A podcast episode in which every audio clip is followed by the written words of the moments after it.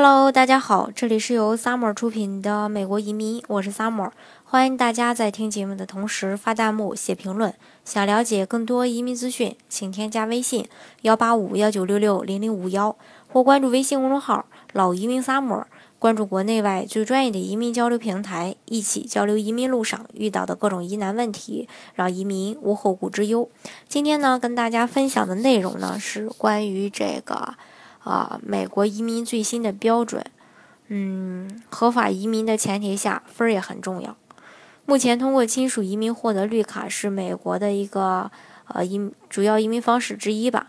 有很多人吧都是通过亲属移民来到了美国，但是与此同时呢，也有大量的同胞正正在等着移民的排期。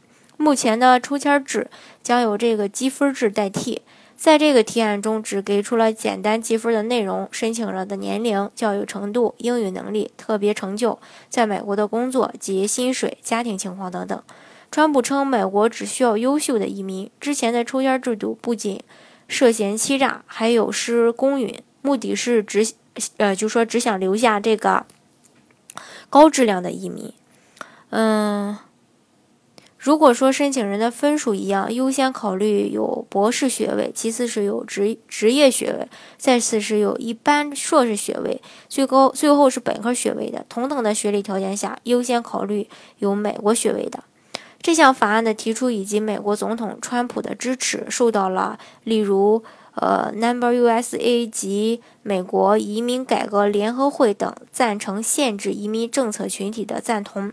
同时呢，也视为能够吸引到反对移民的共和党的选民。这项法案需要在两院通关才能正式成为法律。根据 CNN 预测啊，新移民法案想要在国会通过的可能性其实不大。那么到底会不会通过呢？这个只能大家拭目以待了。